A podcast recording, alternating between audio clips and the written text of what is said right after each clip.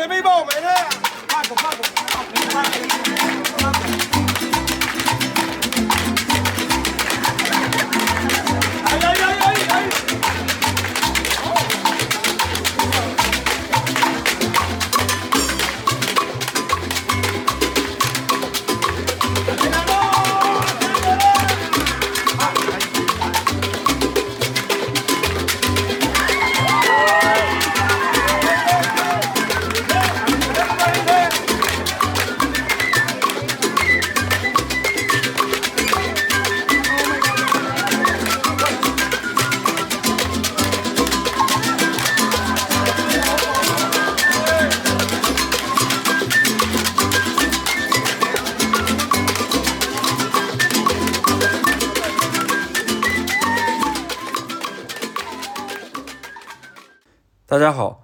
收听这一期的禁止携带。录制这一期节目的时间是二零二三年的四月六日，此刻我在北京。这期节目内容其实是承接上一期的，嗯，可能最近废话比较多，总觉得一期能完成的内容，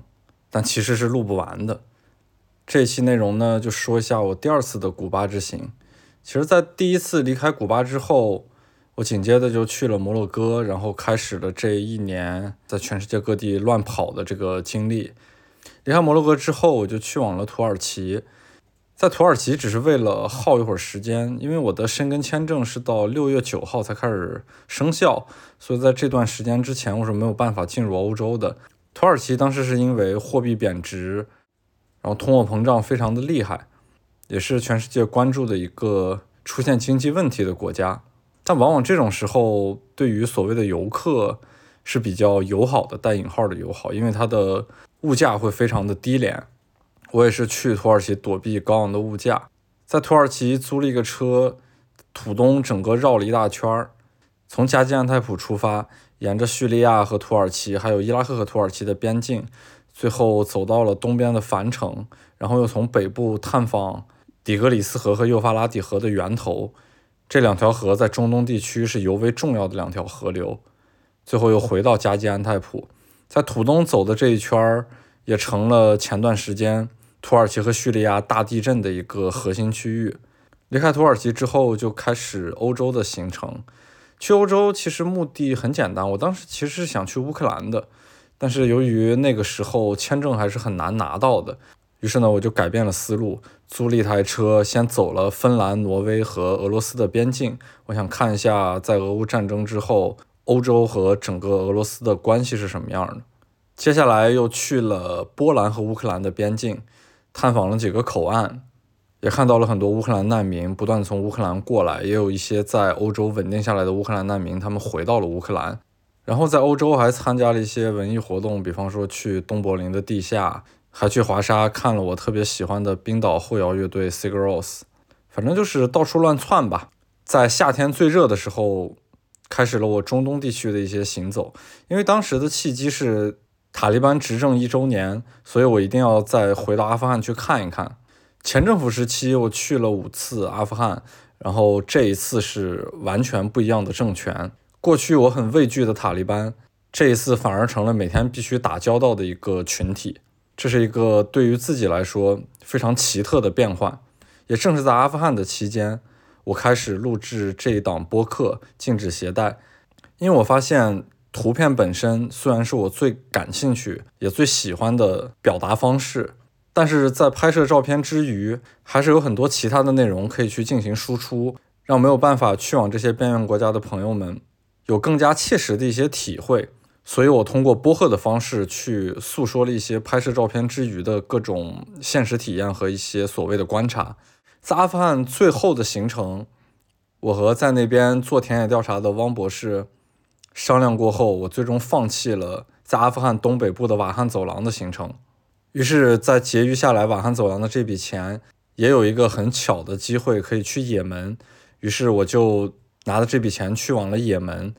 解开了我在整个中东地区最后的一块地图迷雾。在也门之后，我已经去遍了中东地区所有的国家。也门结束之后，我飞去了巴林，然后本来想在那边租一台车进入沙特阿拉伯，但是我发现这两国之间租车并不能直接开过去，于是呢，我就直接去到了沙特阿拉伯，去了我最喜欢的两圣城麦加、麦地那。之后开车在整个沙特阿拉伯的北部和中部兜了一个大圈儿。其实再往后我还是想去伊朗的，嗯，但是由于时间不够了，我当时必须得回欧洲出一个差，我要去德国的莱卡总部。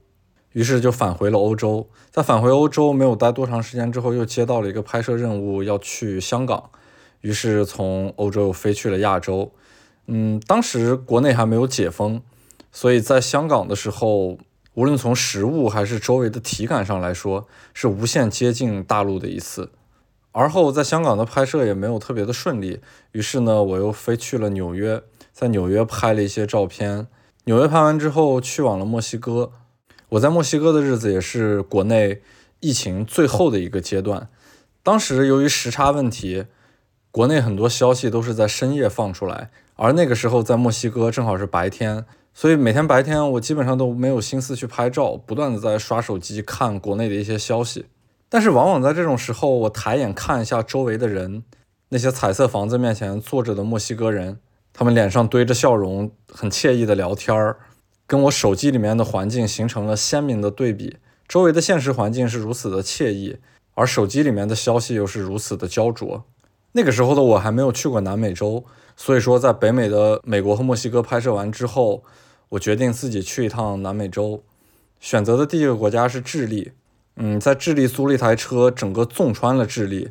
走了著名的泛美公路，还有智利南部的南方公路。从北部干极的沙漠穿越中部人口相对密集的地区，又走到最南边的隧道，去了巴塔哥尼亚大区，看了一些很极致的自然风光。我在智利那段时间，我的微信是被禁言的，原因很简单，就是在墨西哥的时候，我心系国内的很多消息，可能被人举报了吧，但是无所谓，正好让我在智利的时候过着非常的清闲，把更多的注意力关注在了自己的眼前，自己周围的现实环境。智利结束行程之后，当时有点不知所措，不知道该去哪儿。正好看到了阿根廷在半决赛获胜的消息，那么我就想赌一把，我飞去布宜诺斯艾利斯，能不能看到阿根廷最后夺得世界杯的这么一个盛况？结果运气很好，我在布宜诺斯艾利斯的那几天，恰恰是世界杯决赛的那几天，我跟着阿根廷人在他们的方尖碑广场一起见证了他们时隔三十多年之后。再次获得世界杯的这么一个盛况，整个城市陷入了歇斯底里的狂欢。然后我当时过得特别无奈，我住在如此市中心的地方，然而我却过得像一个难民，因为因为狂欢的原因，周围所有的商店都不开门，大家都沉浸在这种欢愉的气氛之中，没有人有心思去工作，所以我每天吃不上喝不上。在离开阿根廷之后，我需要一个整块的时间处理自己的一些事情，嗯，但是。南美洲离着世界各地其实都不是很近，也只有去北美洲比较便宜。可是北美洲的物价又非常的高，那并不是一个我能高性价比稍微待一段时间的地方。于是我看了一张便宜的机票，飞到了新西兰。嗯，在新西兰呢，我稍微觉得有点无聊，然后那边的物价当然也不便宜。于是我就又咬了一下牙，飞去了泰国曼谷，在曼谷租了一个房子，待了一个月。住满一个月之后，我的一个艺术家朋友蒲英伟，他叫我去欧洲，我们俩在巴黎见了面。于是我们飞去了前南斯拉夫的那些国家，租了一台车兜了一圈，看了很多纪念碑。嗯，前南斯拉夫的内容我之后可能也会录一个播客去说一下。嗯，因为还是有一些很有意思的体验。在离开前南斯拉夫之后，就从萨拉热窝飞去了黑非洲的肯尼亚。肯尼亚也是我至今无比怀念的一个国家，在那边我见到了老朋友杜师傅和麒麟，但由于自己待的时间并不是很长，可是我还是认为肯尼亚是我一个开启黑非洲的很重要的一环，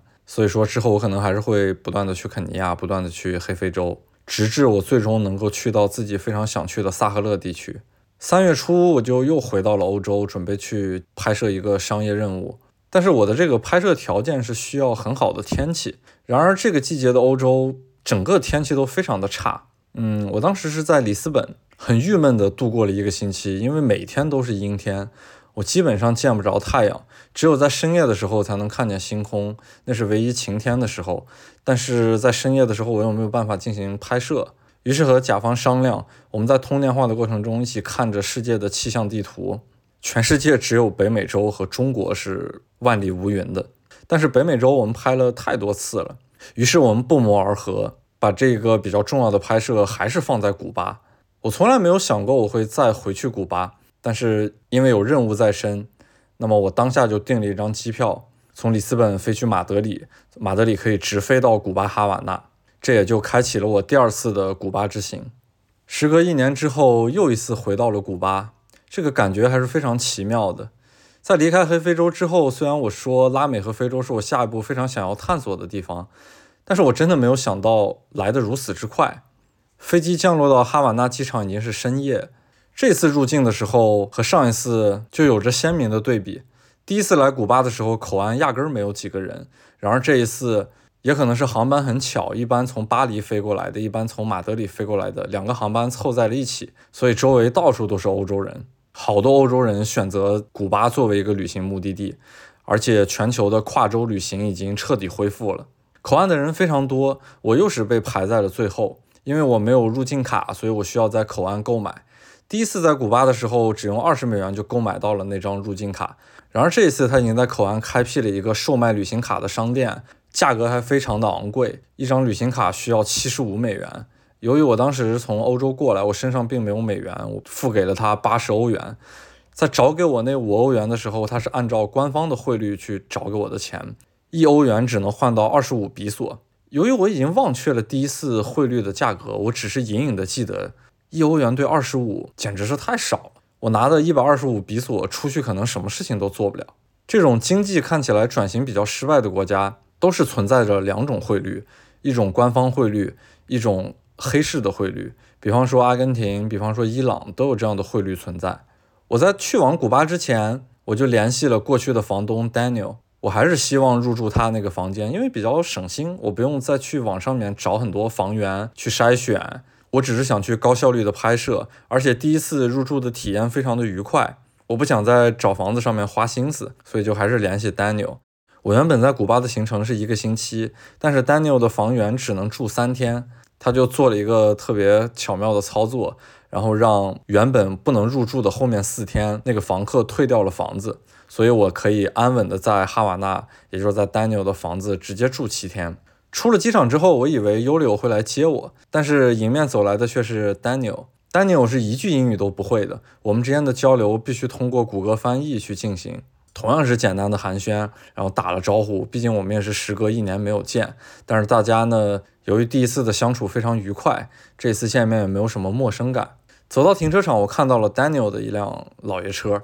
天哪，他的那辆老爷车竟然是一九五九年生产的，距今已经六十四年了。这真是爷爷辈儿的老爷车。在车内同样是由于年久失修，是非常差的那种设施，开窗户或者锁门什么的都是非常手动和机械化的。然后这辆老爷车也能跑到六十码，同样是跑到六十码的时候，整个车身都在咆哮。毕竟是一个六十多年的老爷子了，他哪有那么大的力气载我们两个人在公路上飞驰？晚上十点多到了哈瓦那的老城，我看的周围那些特别熟悉的街道，然后同样从车窗里面透进来的那些街边的音乐，瞬间就把我拉回到了过去属于拉美的那种现实感。然后我看着相同的街道，同样的肮脏，同样的恶臭，但是也是到处弥散着这种音乐声。这种条件反射虽然时隔将近一年，但我发现全部都在，周围的一切好像都没有改变。进到房间之后，Daniel 再也不用给我介绍房间里的所有的设施，电视画面里面再也不用去播报当年爆炸的酒店。丹尼尔跟我简单的聊了一下天，虽然我们都是用翻译软件，但我还是获得了一些他现在的消息。就在他接我的当天，他多了一个儿子，他非常的开心。我说：“哎呦，特别不好意思，因为他为了接我还不能陪着他的妻子和孩子，毕竟这一天他的妻子刚刚生了孩子，肯定是需要人照顾的。”然后我们又简单聊了一下优柳，因为他没有来接我，结果优柳现在已经去迈阿密上学了。我觉得这对于他来说是一个非常好的结果。等 Daniel 走后，我在房间里面愣神儿，有一种非常强烈的时间停滞感，因为那个房间的所有的布置都没有发生变化，最重要的是房间里的气味压根儿都没有改变过。通过气味的条件反射是最为强烈的，它瞬间把我拉回到一年前。就这一年，我仿佛并没有离开过，或者说，我就是一个出远门的人，最后回到了家中。回忆起来，这一年好像特别的漫长，但是又特别的转瞬即逝，稍微有些恍惚。在同样的房间内，闻着同样的气味，看着同样的设施，季节也差不多，这种感觉让自己变得有些飘渺。第二天睡醒之后，我就准备出去，按照以前的方式，同样在街上溜达，然后拍摄去干活，正好也看一下哈瓦那发生了什么样的变化。我的房间在四楼，在下到三楼的时候，我看到那个房间的脚垫上卧着一只橘黄色的猫。哎，我突然就想起来，去年的时候我也经常看见它。同样的慵懒，它就是今天睡在他家门口，明天睡在别人家门口，到处来回换地方。但是只要我看见它的时候，它永远在睡觉。它的一只眼睛是瞎的，可能是在打架的过程中造成了伤害。但是现在他在这个院子里面每天安稳的睡觉，我无法想象他在以前街头流浪的时候是过着什么样的日子。我两次来到哈瓦那，住着同样的房间，每天都能看到他。他真的特别懒，有些时候睡得特别香。人们从他身边经过的时候，他压根都不会抬头。我还拿脚去很温柔地踹他，他就很懒得跟我喵一声，然后接着进入他自己的梦乡。出了大门，那个文质彬彬的乞讨者继续跟我说话。他还是同样把我认作是日本人，但是他好像已经忘记了我。去年的时候，我经常看到他，他每次都过来跟我搭讪。不过除此之外，我们又没有太多的交流。今天回来又看到他，感觉甚至有点亲切。突然，我就又回到了那种每天踩着一个拖鞋在哈瓦那随便溜达的日子，因为周围的一切都没有变，周围的一切都是那么的熟悉，唯一不一样的就是游客变多了，和我第一次来哈瓦那的时候不同。街上那些上来跟游客搭讪，最终回归老三样，换钱雪茄、出租车的这些人也逐渐开始变多，然后他们同样一开始看到陌生的我，也会不断的搭讪。然后过几天之后，又回归到那种见了面也不再跟我寒暄，只是抬头打一下招呼，也不用去跟我说过多的话。我们之间形成了那种彼此的默契，又让我回到了那种强烈的社区感的生活。虽然说在大面上所有的东西仿佛都没有什么变化，但是有些东西其实还是在暗地里悄然的发生了一些改变。游客变多了，这个肯定是毋庸置疑的了。然后我发现，过去那种能购买可乐或者是红牛的自由商店也在变多。在我居住的那个房间周围，这样的商店冒出来大概四五个。过去我常常在一家五星酒店后面的小商店去买水，然而现在那家商店已经改成了一个国营商店，里面可以购买到很多很棒的商品。唯一不同的方式是，它必须使用信用卡，并且是可以使用国际信用卡。用 Visa 和 Mastercard 都可以去进行使用，但是也由于古巴的这种国际制裁，其实我拿着国内的银行卡，虽然是 Visa 的，但是也并不能去刷，很无奈，我必须得去自由商店，然后用很高的价格去买那些水啊、饮料啊之类的东西。我发现古巴的矿泉水只有一个牌子，这个牌子的矿泉水还挺好喝的。只有从这些小的细节。还能够感受到它那种计划经济，它那种浓烈的社会主义氛围。如果从二零二一年开始算起，那么到现在双货币制度已经取消了快两年了。古巴的市场确实是变得越来越自由，但是自由的市场也带来了一些问题，就是货币的贬值非常的厉害，然后物价呢也在不断的上涨。我第一次来古巴的时候，一美元可以换到一百出头的比索。这次来呢，一美元已经可以换到一百七十多，将近一百八十比索的这么一个价格，可想而知，在海关的时候，他以一美元二十五比索的价格换给我钱的时候，这个汇率亏了有多少？这个汇率亏了大概有七八倍。哈瓦那还是过去的那个哈瓦那，虽然游客变多了，但是街头其实仍然非常的脏乱差，到处都充斥着那种尿骚味儿，污水在路边的明渠随意的流淌。其实我看到这些东西，想到一个问题，就是每个人对不同的地方都有着自己诠释的角度。就像眼前的哈瓦那，嗯，如果说它脏乱差也好，或者说它自由乐天也好，每个人的感受是不同的。不过对于我自己来说，其实也无所谓，他们和我的生活产生不了太多的交集，往往就是在这一两个星期之中发生关系而已。无论他脏乱差也好，他自由乐天也好，他都对我产生不了什么严重的后果。这就是我眼前的事实，我都会欣然接受。它就是我看待对于我自己来说陌生世界的一个方式而已。仍然每天在同样的街道上行走。嗯，过去我常常去的那家咖啡店，我发现它的物价已经变得挺高的了。可能因为去往的游客太多了。由于那个咖啡厅非常的舒服，也不用那种刻意的去装修，都是老殖民时期的建筑，只用简单的陈设就能获得极好的那种体验。所以说有很多西方游客去光顾。过去我记得吃一个早餐，喝一杯咖啡只要大概三四美元的样子。然而现在已经涨到了快十美元，翻了好几倍。其实这些东西倒并不是觉得很贵，只是觉得越来越自由市场经济的古巴，它的物价已经开始变得有些不合理，有些东西的性价比在变低。在这边，我想说一个观察到的冷知识，就是古巴最出名的一个人物形象，甚至于在整个世界都比较出名的一个人物形象，就是来自阿根廷的切格瓦拉。然而，这个具有符号意义的标志形象，其实在古巴并不多见。切格瓦拉的形象在哈瓦那街头的普及程度，甚至不如前政府时期的阿富汗街头多。在前政府时期的阿富汗，很多那些卖馕的店或者是商店，还有汽车后面的贴画，都能看到切格瓦拉，还有他们当地的一个民族英雄马苏德的形象。马苏德的形象也画成了切格瓦拉一样的那种简笔画，他们两个常常是并存。代表的一种无产阶级的自由战士。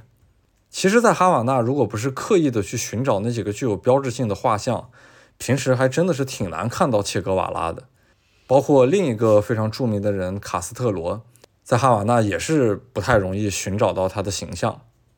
反观喀布尔，不过现在阿富汗被塔利班统治，马苏德是反对阿富汗那个派别的一个标志性的形象。因此，在塔利班执政之后，现在在阿富汗的街头已经很难再看到马苏德的这个标志性的形象了。但是偶尔还是能看到切格瓦拉的形象贴在一些出租车的后面，他的形象在阿富汗仍然坚挺。我觉得这个季节来古巴应该是最好的季节。白天的时候虽然比较炎热，但是晚上能够彻底凉快下来，所以每天晚上睡觉也不用去刻意的开空调，而且在正午的时候。如果去往一些潜水圣地，我老是记不住那个城市的名字，一个 V 开头的城市，那边也是在白天的时候可以下海的，所以我觉得三四月份又不是雨季，来古巴是一个最好的旅游季节。也正是因为如此吧，可能现在在哈瓦那的街头才到处能看到这些国外的游客。我的那个房间是在哈瓦那老城一个叫做老城广场的旁边，过去周围有很多那种吸引游客的饭店。嗯，但是由于游客非常的稀少，所以他们的价格还是很合理的。这一次我只吃了一家儿我过去也吃过的那家饭店，吃了一个最基础的饭，喝了一杯酒，他竟然要了我三千比索，三千比索合十几欧元，这价格还是有点出乎我的意料。可见旅游正在逐步复苏的古巴，也在不断接近自由市场经济的古巴，对于普通人的生活压力来说，已经变得越来越大了。有一天在收工之后。和一个在欧洲的朋友聊天儿，我觉得他是出行非常厉害的一个人。他可以没有去过这个地方，但是他仍然可以对世界任何一个角落的交通方式极其了解。我在行走的过程中经常听取他的意见，他可以给我提供非常便宜的出行方式、出行价格，还有特别不一样的一些目的地。这位朋友简直是我在世界各地行走的一个坚强的旅行顾问似的。然后我们聊起来了哈萨克斯坦。过去有一次，他在国内申请哈萨克斯坦的签证，凌晨三点就去排队，但是直到天亮大使馆开门，他仍然没有得到这张签证。然而现在的哈萨克斯坦直接就免签了，几乎是在一夜之间，一个非常难以获得的签证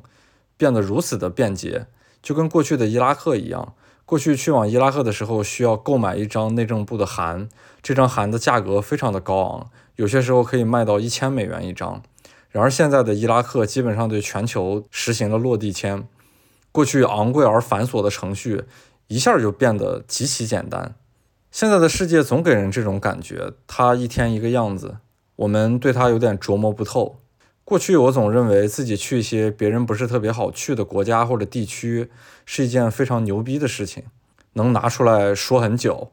但是经过这一年的行走，我在那个哈瓦那炎热的下午突然反应过来一个事实，就是我对这些东西越来越淡然。我觉得如果全世界哪儿都好去，这样才好。我不用把精力花在如何办签证、如何搞证件、如何看线路的这些事情上。我越来越明白一个事实。那就是世界，它就在我的眼前，而现在的世界一天一个样子，说不定什么时候去什么地区就会变得非常困难，或者是变得非常容易。哈萨克斯坦和乌克兰就是两个活生生的事实。过去的哈萨克斯坦特别难以获得签证，而乌克兰只是简单的电子签；而现在的哈萨克斯坦直接免签，而乌克兰进入战争之后，非常难以获得一个进入的签证。从另一个层面来说，我好像越来越清醒，自己知道要什么东西。我并不要那些所谓的旅行体验，我要的就是直击自己想要拍摄的东西。最好别在任何除此之外的事情上浪费精力。我到达现场，凭借自己的感受去拍摄即可。其实世界就是这个样子，每个人看待的角度和获得的感受都不太一样。有的人喜欢照着小红书去旅行、去打卡、去获得自己的快乐。有的人就会对那些视而不见，他有很强的目的性，他只想获得自己想要获得的感受。每种方式都是属于自己的收获，一点都没有什么高低贵贱之分。相同的国家，我去了自然是我看待的角度，别人去了自然是别人看待的角度。只有这些才造就了每个人的不同。我其实并不需要那些所谓的相同感，我只选取自己主观的视角即可。这也是我一直能走下去的一个根基。我希望这可以变成一种无为、一种忘却自我的方式。我看待哪里都可以超然。最重要的不是去了哪些国家，因为国家代表不了什么，它就是通过政治手段、用人为的方式圈定了一块地区而已。而出现在那些国家或者说那些地区的人接触到的每一个活生生的个体，他们才承载了相应的地域性、文化性，是一个个实际存在的最真实的东西。我们往往去一些地方，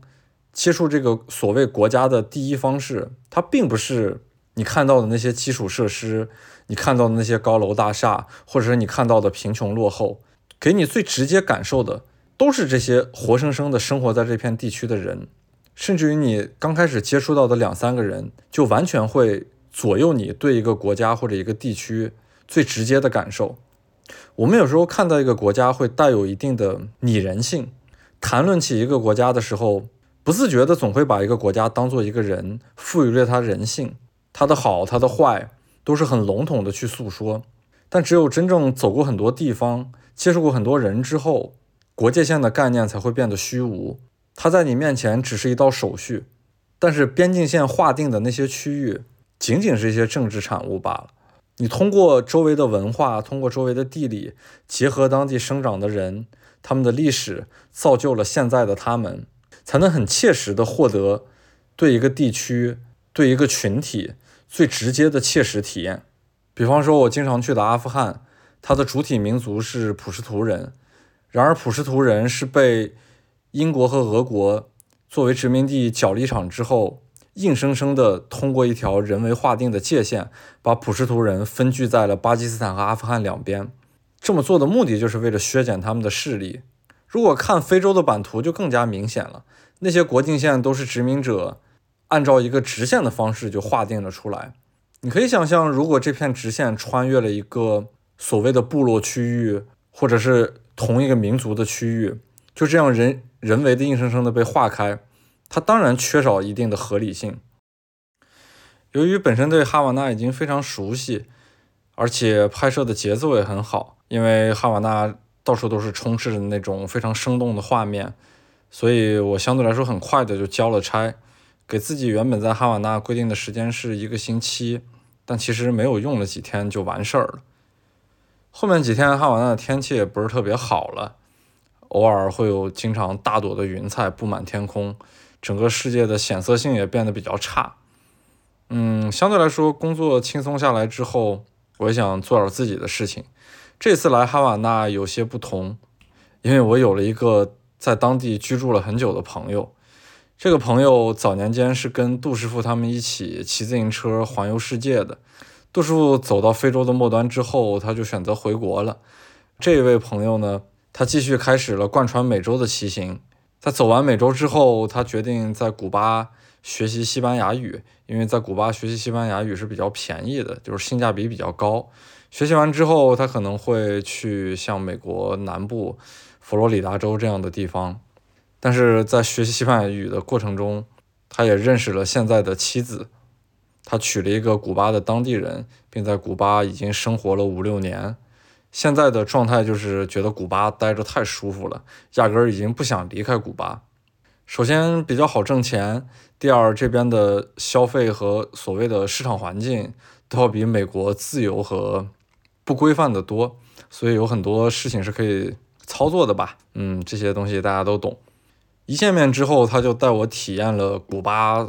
最为标志性的一个东西，也是我之前来古巴没有涉及过的一个领域。他直接把我带去了一个国营的雪茄屋，在里面我看到了各种各样世界顶级的雪茄品牌，比方说非常著名的高西坝。这是我真正第一次进入这样的雪茄屋。刚进门的一瞬间，我就被它那种很古典的气息所吸引。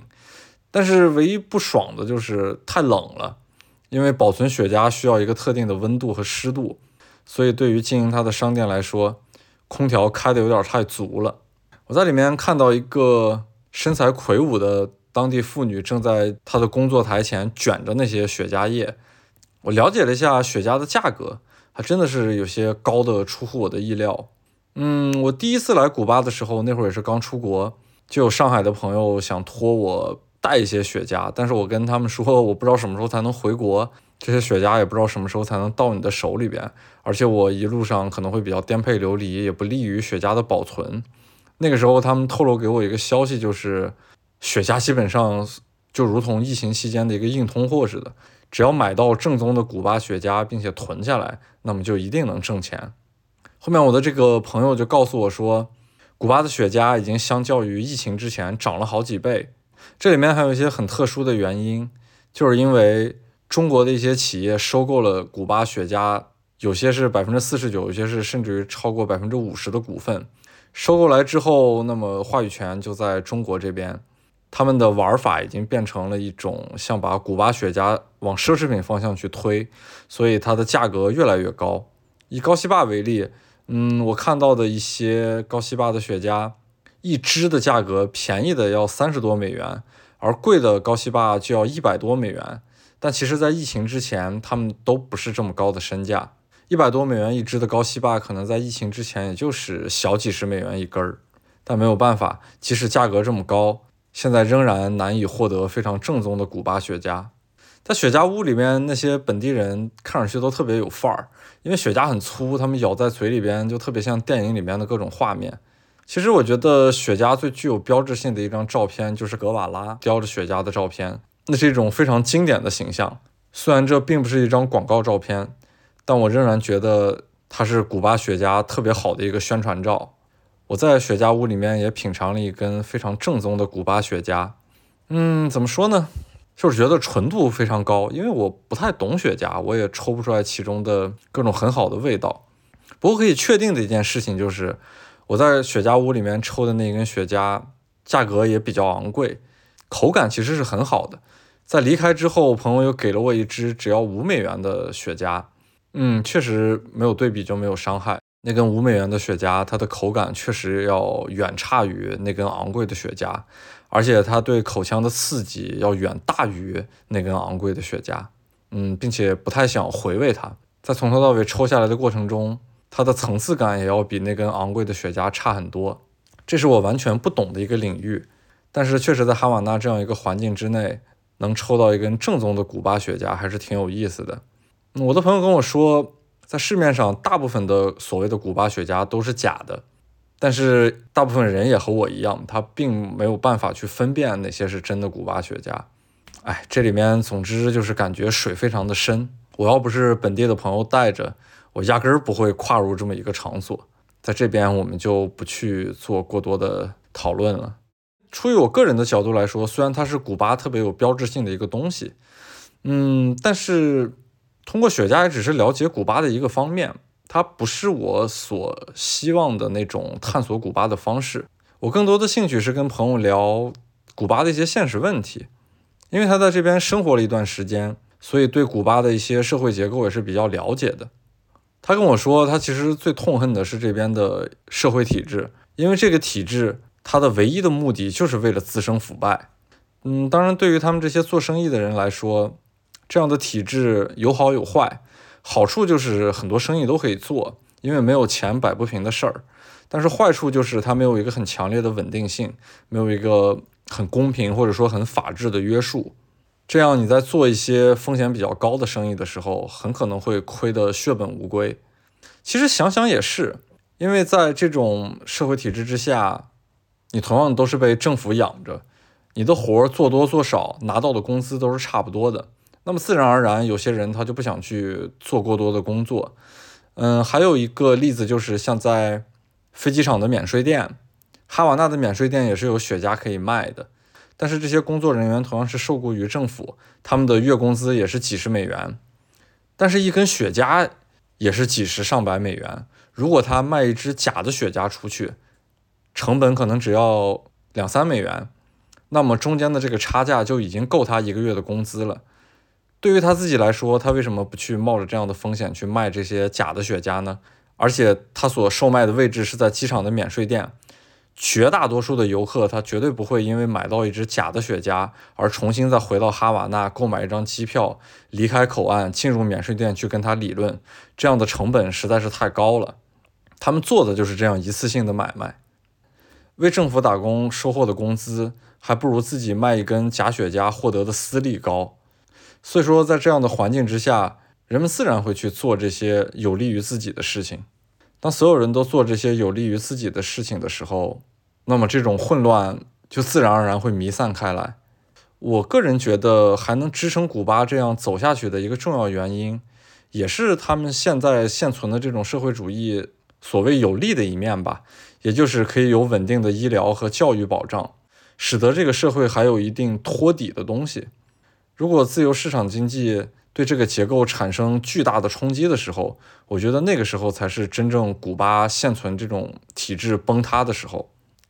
呃，我的朋友还跟我聊起，在疫情期间有很多悄然的变化。嗯，其中最重要的一个变化就是古巴走了非常多的人，古巴有将近十分之一的人口已经涌向了美国，而整个拉美地区也有数百万的人在疫情期间涌向了美国，因为他们失去了工作，失去了最正常的生活保障。而美国呢，又是一个市场非常具有活力的地方，所以很多人就冒着这样的风险，各种各样的办法吧，最终都是为了挤破头去往美国。其实古巴很多的钱也都是他们的侨汇，嗯，古巴大部分人的家庭都有一些亲戚，或多或少的在美国的佛罗里达州。嗯，我去过迈阿密，我就感觉迈阿密跟古巴的联系简直太深了。就不用说跟古巴了，跟整个拉美地区的联系都是非常的深。如果我们看过一些美剧，像类似于《毒枭》这样的美剧，或者是跟毒枭有关的电影，都能看到这些拉美地区做大宗非法生意的人，他们最终流向的目的地都是迈阿密，以迈阿密为美国的起点，再流向美国的其他地区。这也是迈阿密为什么有一片区域叫小哈瓦那。嗯，我开车经过过小哈瓦那，确实跟真正的哈瓦那。还是比较像的，相对来说，真正的哈瓦那可能在建筑上比迈阿密的小哈瓦那还要宏伟一些，因为哈瓦那留存下来都是一些移民时期的建筑，而小哈瓦那呢，都是美国佛罗里达州那种最常见的小的街区，那些低矮的单层的房屋构成了一片比较大的区域。嗯，这是视觉上的感受。如果切实的体验，就是他们都是说着西班牙语，他们大多都是古巴裔或者是其他拉美地区的一些人们，在那边构建起了自己的一个小的社会，在迈阿密划出一片区域，作为他们与自己家乡的连接。他们生活在那里，在那边工作，获得了一些钱，然后把挣到的钱汇到了家里面。所以在拉美很多国家都是收的他们在美国这些亲戚朋友的侨汇。我这朋友还跟我说，他上个月刚刚去墨西哥，把他的老丈人送去了美国。他们走起来就特别的随意，嗯，等于是他在那边租一台车，老丈人想办法去到墨西哥之后，他开车把老丈人送到美墨尔的边境。嗯，因为现在太多的非法移民涌向美国，所以美墨边境管理相对来说也比较混乱，有特定的口可以让这些非法移民进入。他们进入美国之后，就根据自己不同的情况去申请移民，大概也就一年多就可以下来。当这个移民下来之后，他们也就能比较自由的返回古巴了。这个事情就不用说整个拉美地区了，就远在东亚的。我们的这些大国也会有人选择这样的方式，但是真正在拉美地区听到这样的故事之后，那种身临其境的感觉才会更为强烈一点。总体听下来，朋友送老丈人去美国这件事儿，还是觉得特别的随意，就是，哎，跟我们想象的还是不一样。这听起来是一个特别苦，甚至于需要丢掉性命的事情。然而在这边现实情况就是租一台车就可以把他送过去。所以有些东西还是要在相对比较近，或者是真正就在实地去获得第一手的资料，才能得到这种很真实的体验。后来剩下最后的两天，我就是很闲散的在哈瓦那去逛了逛，也终于下定决心去本地一些很好的饭店去吃一些东西，还找到了一家特别棒的冰淇淋店。我的楼下还有一个非常著名的喝巧克力的店。在那家店里面，它还有一些历史资料的介绍。我还看到，在清朝的时候，西班牙殖民时期的那些巧克力还去往了中国。通过里面的图片，好像看到康熙皇帝还喝过，就是他们同宗同源的这些热巧克力，感觉还是挺穿越的。我还刻意路过了一下第一次来古巴的时候那家爆炸了的饭店，它现在已经开始重新装修。垮塌的西侧的外立面也开始重新构建，至于什么时候能开业，不得而知。总之吧，这些连接才能让我感觉到，我这一年是两次不同的时期来到了相同的地方。因为古巴的变化程度，从直观的感受上来说是非常的少的，它永远是那些街道、那些建筑也没有什么变化，甚至于周围的人群都没有什么变化。不去细细体察，好像就没有办法获得这些变化的感知。朋友还说，古巴的游客虽然我现在看到很多，但是仍然不及在疫情之前的十分之一。我觉得可能真的在过去我对古巴有所误解。在我没有去过古巴的时候，我觉得它只是一个听上去很偏远，或者说用现在很流行的话叫小众的旅行目的地。然而事实是，古巴是一个非常热门的旅行目的地。这种感觉可能对于西方人来说，就是要去看一个所谓的不同体制的国家吧。嗯，就跟很多西方人想去中国或者想去朝鲜看的东西是一样的。但在现在这个越来越扁平化的时代，再加上古巴本身就有很强的地域性，它有拉美的一贯性，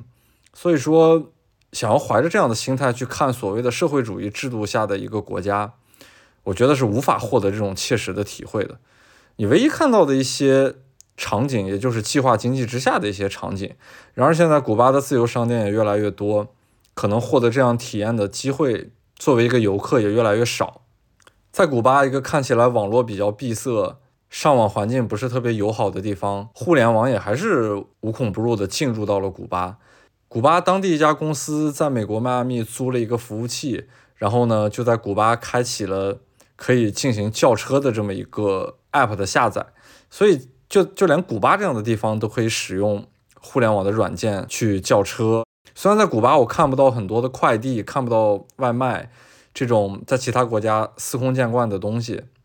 但是它这样看上去无法撼动的一种体制，也在悄然的发生着这种细微的变化。一个星期之后呢，我就决定离开古巴，然后也决定回国。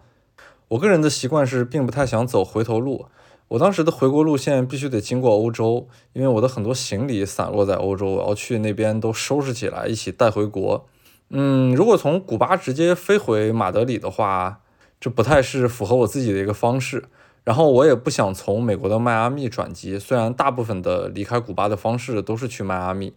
我第一次离开古巴的时候，从哈瓦那飞往迈阿密，在口岸扣了我两三个小时，把我所有的行李进行了一个检查。所以呢，我就在。找其他的路线啊！不过说到这里，我想说一下，就仅仅是美国航空这一个航空公司，它是主要连接迈阿密和哈瓦那之间的一个航空公司。这个航司一天有十七个航班，都是满座，所以可想而知，迈阿密和古巴民间的这种连接有多么的密切。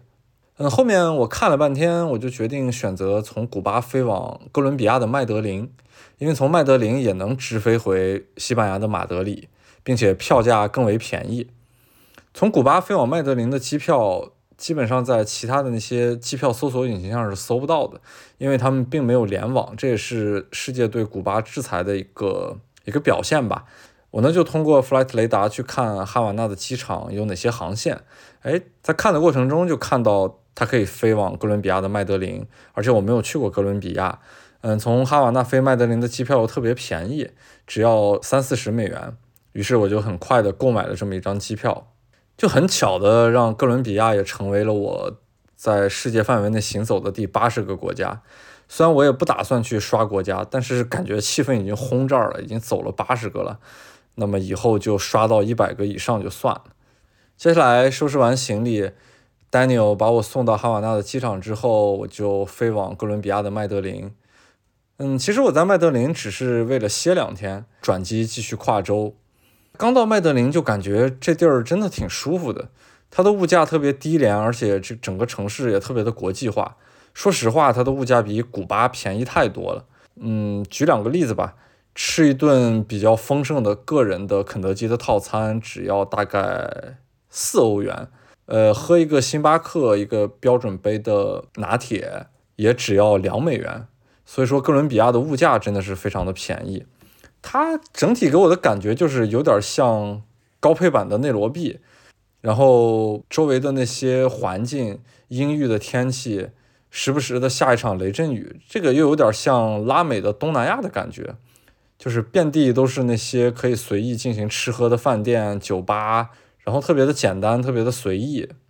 我的下一步的世界很明显应该把很多注意力会放在非洲和拉美。嗯，最特殊的中东，因为我已经走遍了。相比非洲和拉美的话，中东还是有一种很强的独立性。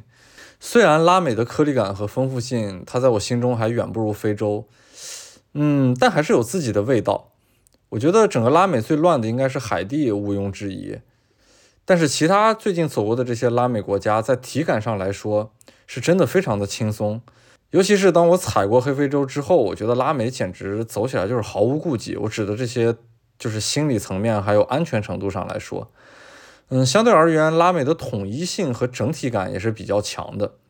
从墨西哥开始，都不用墨西哥了，从美国南部开始，一直贯穿到智利、阿根廷这些最南端的拉美国家，他们的统一性。都非常的强，这也是这片区域相对独特的魅力。嗯，造成这些的原因，有一句话虽然不好听，但确实是一个事实，就是因为拉美地区被殖民的时间更长，相较于非洲来说，所以非洲有些地区还有很强的自我的个性，但是拉美它就呈现出了一种很强烈的统一性。反正第一天到麦德林就让我觉得挺意外的，这地儿一来我就觉得特别的放松。因为在古巴物资没有那么丰富，购买很多商品也没有那么的方便。嗯，去干活的时候呢，就是卯足精神去认真的干活，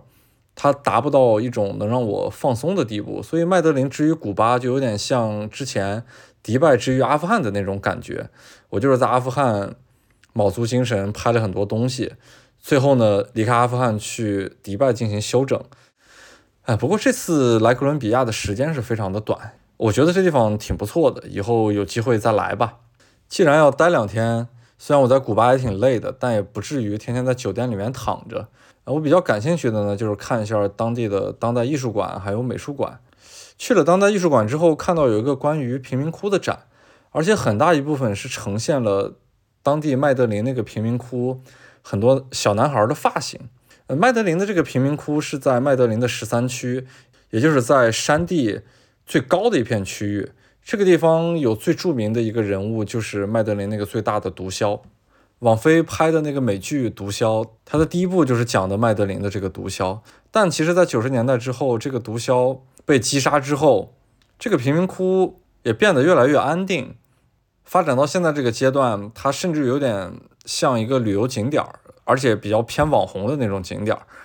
嗯，我简单搜了一下那边的图片，就是到处都是一些涂鸦，呃，小的艺术家的工作室，看起来就有点像七九八那种味道，就是一片旧的区域经过改造，然后让它重新焕发活力。呃，虽然麦德林的贫民窟有一种外界对他的固有印象，就是过去毒枭存在的时候，这边很乱，这边很复杂，但其实这边真的是一点都不乱。如果真正来到这里，就可以很明确的感受到这个气息。不过我看到这个展览之后，就是这些小男孩的各种发型，就突然反应过来一个事实：在肯尼亚基贝拉的贫民窟，我同样看到非常多的理发店，可以创造各种各样的头发造型。当时我其实只是沉醉于那些好看的店铺广告画面，还好呢。之后和杜师傅下乡的时候，我其实在肯尼亚拍了很多这种黑人学生不同的发型。然后我就反应过来，头发的这个造型可以上升成为世界各地贫民窟的一种文化现象。嗯，贫民窟经常出现的文化现象就是什么涂鸦呀，还有什么音乐，还有街舞之类的。我怎么就忘了发型也是可以作为一个文化现象存在的？嗯，通过发型获得个性的这个成本，在贫民窟其实是非常低的，而且它足够丰富，足够多变。就只要你愿意，可以一天换一个造型，而且有很多的反叛精神也可以表现在自己的发型之上。嗯，在非洲呢，我其实过多的是沉醉于这种表象了。在麦德林呢，好像就确实是收获更大。然后也正如我之前所说的，由于拉美地区被殖民的时间长，所以他们相对来说建立了一个比较科学和系统的教育体系。在这个较为成熟的教育体系之上呢，这些艺术体系也比较容易开展。所以在这边呢，这些贫民窟的文化现象就可以搬进当代艺术馆。而且我当时在参观的时候，也有很多学校组织的那些学生过来一同参观，就可见他们的教育体系还是非常完善的。而且在这个艺术馆，我还看到了我最喜欢的一个具有贫民窟标志性的建筑材料，就是铁皮，它也同样布置在了这个艺术馆里面，当做了布展的一种隔离墙。而相比非洲呢，此刻还处于一种带引号的玩的阶段，需要由外向内的去发掘。而不是自发的就能感悟并且向外输出。不过回归到自我来说，那就是我不断的说我所喜爱的那种非洲的颗粒感了。第二天呢，我去了麦德林的国家美术馆，在麦德林有一个非常著名的，可以算是整个哥伦比亚最著名的画家，一个本土的大师，他叫波特罗。他的画面非常具有代表性，就是把很多著名的人物或者是圣经里面的故事，画成那种特别胖的人。看起来圆滚滚的，巴特罗他本身就是麦德林人，所以他成名之后，向麦德林还有哥伦比亚首都波哥大美术馆捐助了很多他自己的画作。嗯，不过我整体看下来呢，就还是感觉他像一个前一个时代的著名的大师。虽然目前老爷子还在世，但是他不太像同样在世、同样年龄很大的英国画家霍克尼那么与时俱进了。我觉得在麦德林更吸引我的，反而是前一天在当代艺术馆看到的一个本土比较年轻的画家，叫 Zapata。他的画呢，就让我想到远在内罗毕的一个 Kinga。他们俩的画风是非常的像的，都是那种很复杂、色彩很丰富，嗯，看起来有点像插画，但是本土气息非常浓重。他们的色彩真的能够表现出来本地那种特征的一种画面。这两个画家同样是来自具有贫民窟的城市，然后内罗毕和麦德林纬度也差不多，他们的海拔也差不多，都是世界著名的咖啡产地，然后他们的画面色彩和画面构成也非常的接近，这些东西感觉就是相似的地域环境，还有相似的基因构建出的一种相似的审美，还有相似的表达方式。当时我在脑子里面思考这件事情的时候，正好我在美术馆的三楼俯瞰了一下眼前的那个麦德林的一些街道，街道上面那些公交车、人们的衣服、街头那些乱七八糟的招牌，基本上是一一印证了扎帕塔画的那个看上去色彩非常丰富的画面。我心里面觉得这才是真正的和本土的契合。直到再往后呢，我看到了哥伦比亚另一个著名的女插画师，她叫塔亚达。她是那种把自然和人物相结合的特别好的一个插画师，她是那种很阴沉的感觉，但是在这个感觉之中夹杂着那种鲜艳但是低沉的色彩，所以我觉得这些本土画家，尤其是年轻的这些画家，真的是非常的棒。在当代艺术范畴之内，好像殖民时间更长、建立起来更完善教育体系的拉美地区，确实要比非洲走得向前。但是无论如何，我的心中仍然给非洲留存着非常宽广的空间。在麦德林，我也就干了这两件事儿，看了两个美术馆。嗯，之后呢，我就要走了，准备回国。在离开麦德林的时候，那个出租车要翻越很高的山，去往远在山外面的机场。当时的司机心情非常的好，一路上跟着手机里面的 MV 高声的在唱歌，手偶尔还在方向盘上打着节奏。嗯，我的周围呢就满是那种色调很深沉的高山，跟塔亚达画的那种插画的氛围是非常的像的。远处的山间呢，就是那种造型很夸张，不知道该如何彰显自己个性的云朵。偶尔一块云朵还会被远方的日落晒成那种特别漂亮的紫粉色，所以在这样很惬意的环境之下，我就真正开启了自己的回国之路。嗯，至于回国，我好像也无所谓，就是说回就回来了，也没有什么特殊的感受。飞机上思考了很多，想刻意的去总结一下这将近一年的行程，自己发生了哪些变化，但其实也总结不出来。嗯，我觉得唯一可以分享的经验就是我不断强调的现实体验是如此的重要。嗯，它会潜移默化的让很多东西改变。我说不清楚，但是我觉得自己至少是好多了。它不再是我一年前离开国内的时候那个特别焦虑、特别丧的自己。刚刚到了北京之后，确实需要稍微适应一下，或者说，我其实还没有反应过来，我真正的回国了。我希望的自己回国之后是一种真正的淡然，不再受任何地理位置的限制。我只是想纯粹的做自己的事情就好了。也确实是，现在看很多东西都淡然了很多。对于什么地域、什么身份、什么出生、什么文化属性，变得越来越模糊，然后越来越无所谓。嗯，感觉越来越贴近所谓真正的自我吧。总而言之，就是成长了吧，和自己更接近了。嗯，接下来我可能也当然还是会继续到处走一走、出差什么的，但是像这样长时间的出走，可能在以后的日子里面也不会再有。但是我自己也无所谓，我不知道，也许以后我也可能会换个国家生活，这些东西也不得而知。总而言之，就是现在内心非常的安定，各种外界因素对我都没有太强的限制，我自己的生活可以自己去摆布，然后有生存技能。有不惧怕任何地方的勇气，对整个世界它整体的形状在心中也有了一个相对来说具象的描摹，没有什么地方能够束缚，就那种各种各样的枷锁感是越来越小的。我觉得整个世界就在为我自己托底，当我不知所措的时候，我可以重新义无反顾的回去。回国之后，我还去玩了一下特别流行的 Mid Journey。嗯，Chat GPT 其实很早就玩过了，玩完之后其实非常的兴奋，我觉得它是一个特别好的辅助，我一点都没有因为这些所谓的人工智能到来而感到焦虑，或者说对自己有什么威胁，而且我非常欢迎这些人工智能的到来，它就像我出国，我并不想真正的去过多操心和浪费精力在很多什么办签证呀、什么怎么买机票这些事情上，我认为 AI 到来确实能创造更多的可能。简单说就是可以解放双手吧。比方说，我比较喜欢建筑。以前呢，我是苦于自己不会运用各种工具，不能去设计。但是现在有了这些 AI 的工具，我可能很方便的就能输出一张符合自己内心的这种建筑设计的图。我可以把世界各地感兴趣的各种建筑元素拿来去进行自己的创作。我觉得 AI 就是替代了过去比较枯燥的一些工种。它目前撼动不了真正的创作，反而对真正的创作是一种辅助和加成。嗯，我在回国的时候呢，脑子里面总在回忆一部电影，就是我大学时期常常看的电影《搏击会》。在世界各地行走，我总需要放弃一些东西，无论是精神上的还是金钱上的，它总不能特别如愿的出现在我的面前。所以，为了让自己更加的自由。很多东西还是需要不断的去放弃。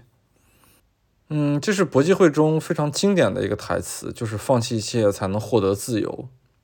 有一种能力看透并抛弃，才能不在乎失去一切。反正上大学那会儿，也算是我的一个信条吧，也是国际会中非常经典的一个台词，就是工作不能代表你，银行存款不能代表你，你开的车也不能代表你，钱包里的东西也不能代表你，衣服不能代表你，你只是芸芸众生中的一个。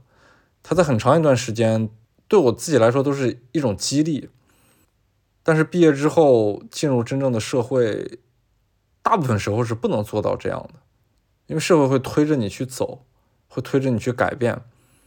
在这将近一年的行走之中，我希望自己变得淡然，然后在这个算是练就自己的过程中，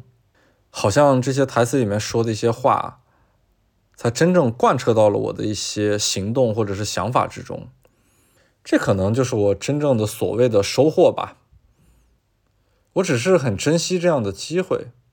确实，我是在一个特殊的时期进行了一个特殊的选择，但是既然我选择了这样的生活，那么总不能让它虚度。这期节目的时间差不多也就到这里了。嗯，有些东西还是没有说出来，因为这个播客我连续录两期，大概说了三四个小时，人已经有点疲了，感觉都不太想再说话了。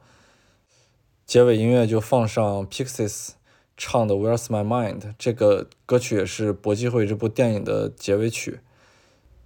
当时爱德华·诺顿穿着睡衣，看着眼前崩塌的大厦，对旁边的女主角说：“我们相遇的时候，碰巧是我人生中最诡异的一段时间。”随之，眼前所有的楼房在爆炸中坍塌。嗯，这也很像万青的那句歌词：“直到大厦崩塌。”然后我的人生也是一段特别诡异的时间，所以总而言之吧，这一切好像都特别的契合。那么最后就放上这首歌。好了，这期节目就到这里，谢谢大家。Stop。